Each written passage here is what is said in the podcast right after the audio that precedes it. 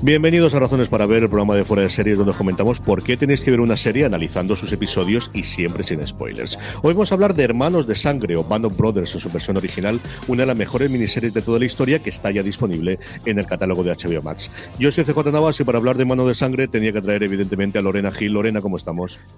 Pues yo dispuesta, hombre, no es el uniforme correcto, pero yo incluso me he puesto de militar, yo no lo puedo evitar esta vez. Me habéis dado aquí en toda la cabeza me habéis dicho, ¿quieres hablar de hermanos de sangre? Y luego me has dicho, no, pues es sin spoilers. Y yo no.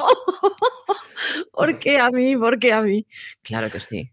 Vamos a comentar qué es Hermanos de Sangre para aquellos que no la conozcáis todavía, para aquellos que la visteis en su momento, porque se estrenó en el 2001, estamos cumpliendo precisamente el 20 aniversario de la serie, volver a recordar las maravillas de esta serie y yo creo incitaros para ver que la veáis de nuevo como ha hecho Lorena religiosamente, como hace todos los años, porque es una de sus series favoritas, como luego nos comentará.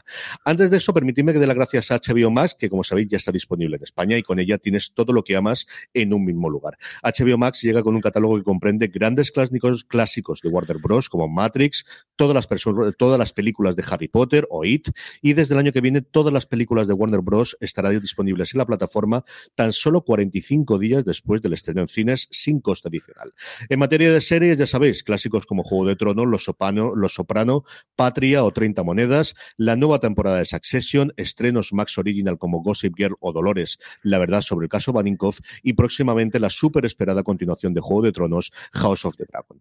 Todo esto por solo 8,99 euros al mes, con una oferta especial si te suscribes todo el año, en la que pagas solo 8 meses de los 12 que eh, podrás disfrutar de ella. Y si eres nuevo suscriptor, puedes conseguir tu suscripción con un 50% de descuento para siempre. Sí, sí, para siempre, siempre que mantengas tu suscripción mensual, solo te sale a 4,49 euros al mes. Eso sí, no te retrases porque esta oferta estará disponible por un tiempo muy limitado. HBO Max, todo lo que amas en un mismo lugar. Vendremos en materia, Lorena, ¿es una de tus series Hermanos de Sangre? Es, es religión para mí ver Hermanos de Sangre. Además, yo entiendo eh, a, aquellas personas que a lo mejor pues lo que es el tema bélico no les atrae. Ahora, si realmente el tema bélico, aunque te atraiga solamente un poquito, estamos delante de la gran maravilla de una miniserie bélica en la que te cuenta religiosamente desde todos los puntos de vista cómo fue esa parte de la Segunda Guerra Mundial en Europa, porque hay que comprender que también está la parte del Pacífico, que luego llegó en una, segunda, en una segunda parte que hicieron además también Tom Hanks y Spielberg y tal, en la que encontramos de Pacific. Pero Band of Brothers es el, el trampolín más grande, además es, es si no has llegado a leer, además, eh, demasiado sobre la Segunda Guerra Mundial, o si no has visto demasiadas películas sobre la Segunda Guerra Mundial, mm, es la introducción perfecta. Y si la has visto, es ya la culminación perfecta. O sea, tiene las dos vertientes. Es una auténtica delicia. Como comentaba Lorena, la serie surge en el 2001 en HBO de la mano de dos, pues eso, dos de las personas más importantes en Hollywood en ese momento y los 20 años anteriores y posteriores, como son Tom Hanks y Steven Spielberg. Venía a hacer eh, salvar al, soldado Ryan, querían hacer alguna cosa más y Tom Hanks contaba en alguna entrevista que ha dado y en el podcast oficial que os invito a que escuchéis en inglés eh, que se ha emitido con, con eh, precisamente con la conmemoración del 20 aniversario. Hay un episodio del podcast oficial por cada uno de los capítulos, él cuenta cómo eh, alguien le nombra, sí que, quería seguir haciendo alguna cosa sobre la Segunda Guerra Mundial, y alguien le invita a que lea el libro Band of Brothers, Hermanos de Sangre, de Stephen Ambrose, que es un historiador americano que escribió mucho sobre la Segunda Guerra Mundial. A él le fascina, lo lleva originalmente a una cadena tradicional, esta no acaban de convencer en las cosas que yo quería hacer y es cuando se la llevan a HBO y les dan dinero en lo que fue en ese momento la mayor producción que había hecho HBO a nivel de dinero que se nota desde el primer momento en la pantalla, Lorena. A ver, yo el libro de Stephen Ambrose ya estoy en la segunda vez que me lo, que me lo leo, porque soy yo y estas cosas, como me guste algo, lo leo y lo releo. Y mm, lo que podemos ver de, de Ambrose en este caso em, es que te cuenta sea, tú luego lo ves palpado muy bien en la serie, lo ves demostrado muy bien en la serie, porque son los detalles de cada uno de los personajes, son los diarios, cartas, eh, entrevistas que ellos han tenido, porque además eh, cuando veáis Band Brothers vais a conocer a los protagonistas reales también. O sea, hay mm, una introducción al principio o al final del capítulo, dependiendo del, dependiendo del caso, y vais a encontrar a los que realmente fueron los protagonistas de esta 101 división aerotransportada y nos cuenta cómo es la historia de cada uno de ellos desde su punto de vista. Y tienen detalles absolutamente espectaculares, ¿no? Eh, mm, el, el, hecho simplemente de meterse en esa 101 división aerotransportada y el ser paracaidistas, la mayor parte de ellos lo hicieron no porque tuvieran ganas de saltar del avión, sino porque eso les suponía 50 dólares extra al mes. O sea, esa es la razón, la, máxima razón por la que querían pertenecer a esa división. Que luego se convirtiera en un cuerpo de élite, estamos hablando de otra cosa, pero al principio solamente era eso. Y eh, cómo llegan a ser ese cuerpo de élite, cómo se convierten en una de las mejores divisiones, es gracias a, uno de los grandes protagonistas que tenemos ahí, que es Lieutenant Winters, por una parte, y por otra parte, a una persona a la que van a odiar absoluta y totalmente, que es el Capitán Que lo puedes odiar todo lo que quieras, le vas a tener una manía horrorosísima. Sí, tanto en el libro como en la serie, pero eh, los ha convertido en lo que es y se han podido luego defender como son y los ha unido más como equipo gracias al, al, a la manía que le tenían a, este personaje, ¿no? Bueno, a esta persona, que no es, una, no es un personaje, es una persona que existió y que luego tuvo una vida muy diferente a la que podamos llegar a pensar. Un Sober que está interpretado por David Swimmer. Eh, lo primero yo creo que hizo eminentemente conocido después de, Friends, eh, en un elenco que luego hemos visto un montón de gente en cosas distintas, pero que en ese momento no era gente especialmente conocida. Tú comentabas a Winters, que está por, interpretado por Damian Lewis, hiperconocidísimo después por Homeland, evidentemente, que además le llevó el Emmy, recientemente en Billions, en un montón de series más, pero Swimmer era quizás, junto con, eh, evidentemente, Tom Hanks y, Spielberg, el único nombre propio conocido de un elenco, de, como os digo, de gente que luego Ron Levinson o Michael Kudlitz hemos visto en un millón de series posteriormente. Bueno, también tenemos ahí a.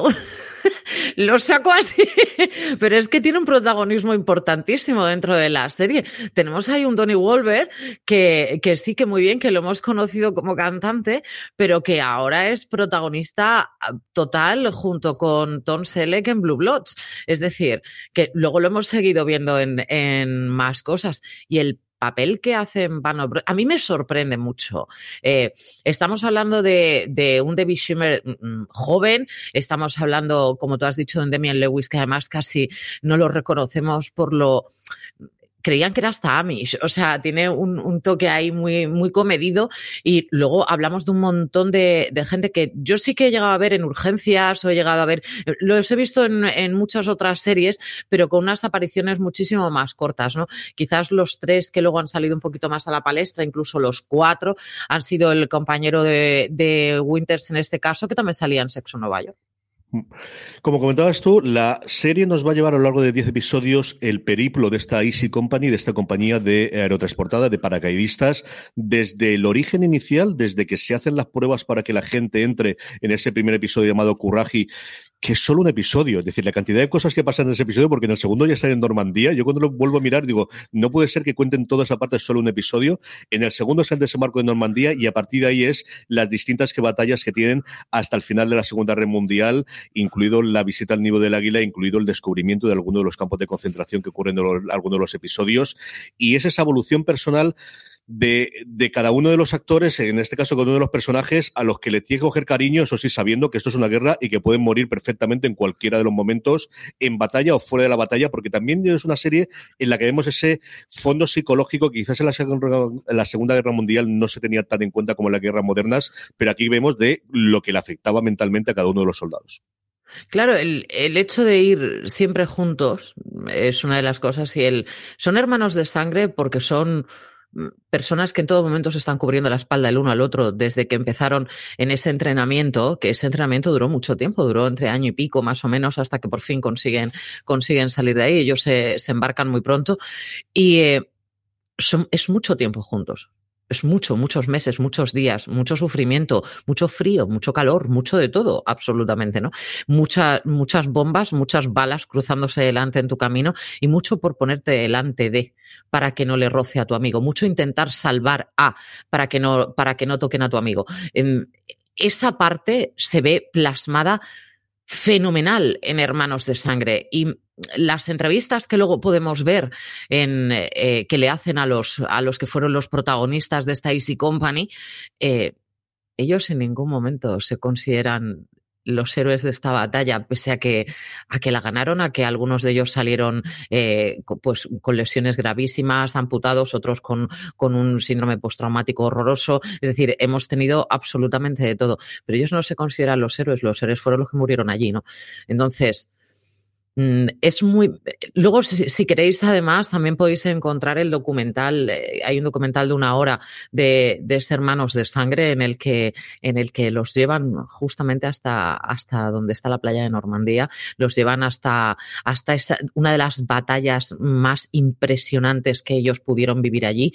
Y es de, verdad que te transporta. Si no eres capaz de, que Hermanos de Sangre te llegue al alma, es, no la estamos viendo bien, porque te metes totalmente en cada uno de los personajes. Son cada uno totalmente diferente, son de ciudades diferentes, historias diferentes. Luego ves que realmente tenían eh, cosas muy afines con chavales alemanes que estaban peleando contra ellos y que esos chavales alemanes tampoco tenían muy claro el por qué estaban allí, simplemente les daban comida, ropa, dinero, entonces pues tenemos que pelear, pues peleamos. Pero eh, eran chavales, incluso algunos habían crecido en Estados Unidos, pero los habían llamado a la guerra. Entonces, son historias que te llegan al alma absolutamente. Yo creo que la plasmación que tiene en este caso este Band of Brothers es impecable, impecable. Hay otra cosa que a mí me gusta muchísimo de la serie y es que tiene 10 episodios que son episodios. O sea, es una cosa que yo creo que a día de hoy se va perdiendo, incluso en The Pacific se va perdiendo, pero aquí mm, cada uno de ellos tiene entidad propia. Algunos son la propia batalla que de alguna forma combaten, como puede ser Carentán, que es la primera que ellos encuentran, o Bastón, que quizás es de los más conocidos, o posteriormente eh, Por qué luchamos, que es en el que descubren las, eh, los campos de concentración nazis. Pero le permite hacer cosas, por ejemplo, como el, el episodio de Bastón que os decía yo, en el cual un personaje que hasta entonces había sido tremendamente secundario como era el médico, cobra una importancia capital. Es algo que harían también posteriormente en, las, en la otra serie, en The Pacific, y es que más allá de los personajes o del elenco de cuatro o cinco personajes principales, hay todo un conjunto de personajes secundarios que yo creo que en este episodio se nota de su historia también era importante, lo que pasa es que no podemos contarte más, pero cada uno de las personas que estaban dentro de la compañía tendría una historia para poder contar. Eh, eso ya lo empezaron a hacer en Salvar al Soldado Ryan. Yo creo que es una cosa que se trajeron un poco a Bano Brothers, que es el hecho de que realmente no es un médico, es un chaval que han puesto ahí que le han dado unas nociones sanitarias para poder salir del paso realmente, porque médico, médico no es, es un sanitario que te es corta pega y, y, con lo que pueda hacer y a partir de ahí te tengo que trasladar. Mm, se juega la vida de una manera, el, o sea, porque hay una de, las, una de las grandes batallas ahí que tenemos, que es la de Carentán, que es todo el rato sello lo del medic, medic, medic, medic, es una y otra vez, una y otra vez, y él va derrapando de trinchera en trinchera. Eso es o sea, una presión mm, psicológica, una necesidad de ayudar, pero no puedo llegar a todo el mundo, es un a ti no te voy a poder salvar porque no me queda suficiente morfina y se la voy a tener que dar al siguiente y tú te vas a morir de todas maneras. Es decir, son esas decisiones que tiene que tomar en ese momento un chiquillo que luego se tiene que quedar totalmente traumatizado, vamos, sí o sí, porque a lo mejor tiene que 24, 25 años, no tiene más. es que no tiene más. Claro, claro. Luego hay que pensar que mucha de la gente que, que se metía en el ejército en aquella época y que quería luchar. Muchos de ellos eran ya hermanos y que entraban y que de repente se enteraban que un hermano había muerto y que acababa de empezar la batalla. O sea, son cosas loquísimas que, que nosotros no, no podemos o sea, podemos empatizar, pero realmente no te puedes poner en esa piel porque no estamos viviendo ni esa conexión que ellos van a tener. Eh, eh, que a menos que estés en un campo de batalla, tú no puedes decir yo a esta persona la tengo como un hermano. Es imposible. No, pero es que esa persona se ha puesto delante tuya y ha intentado frenar una bala por ti, o te ha intentado sacar de una bomba, o es que ha intentado. Y luego ves algunos personajes que tú dices, pero chaval, si ya te han herido. Es decir, que te, a lo mejor te puedes volver a tu casa. No es seguro, ¿vale? El ticket a casa, eso, eso, era complicado, pero si te falta una pierna, está claro, te vuelves a tu casa. Pero algunas heridas, pues se pueden sanar y después vuelves a tu compañía. Pero a veces no te trasladan a la misma compañía. Ellos escapaban de los hospitales para volver con su propia compañía. No quieren que les cambie de compañía, saben quién le va a guardar la espalda, a los otros no lo conocen, ¿no? Y de hecho no quieren, hay algún capítulo muy que a mí me llegó mucho al alma, que es, llega uno de los chavales que empezó la guerra con ellos, pero fue herido al principio y, y no han tenido, era de otra compañía y no han tenido ese, ese contacto tan cercano con él y como que les, le ponen una barrera muy grande para poder acercarse a ellos. Eh, también otro de los protagonistas que, que, vamos a ver es el hijo de, el hijo de Tom Hanks.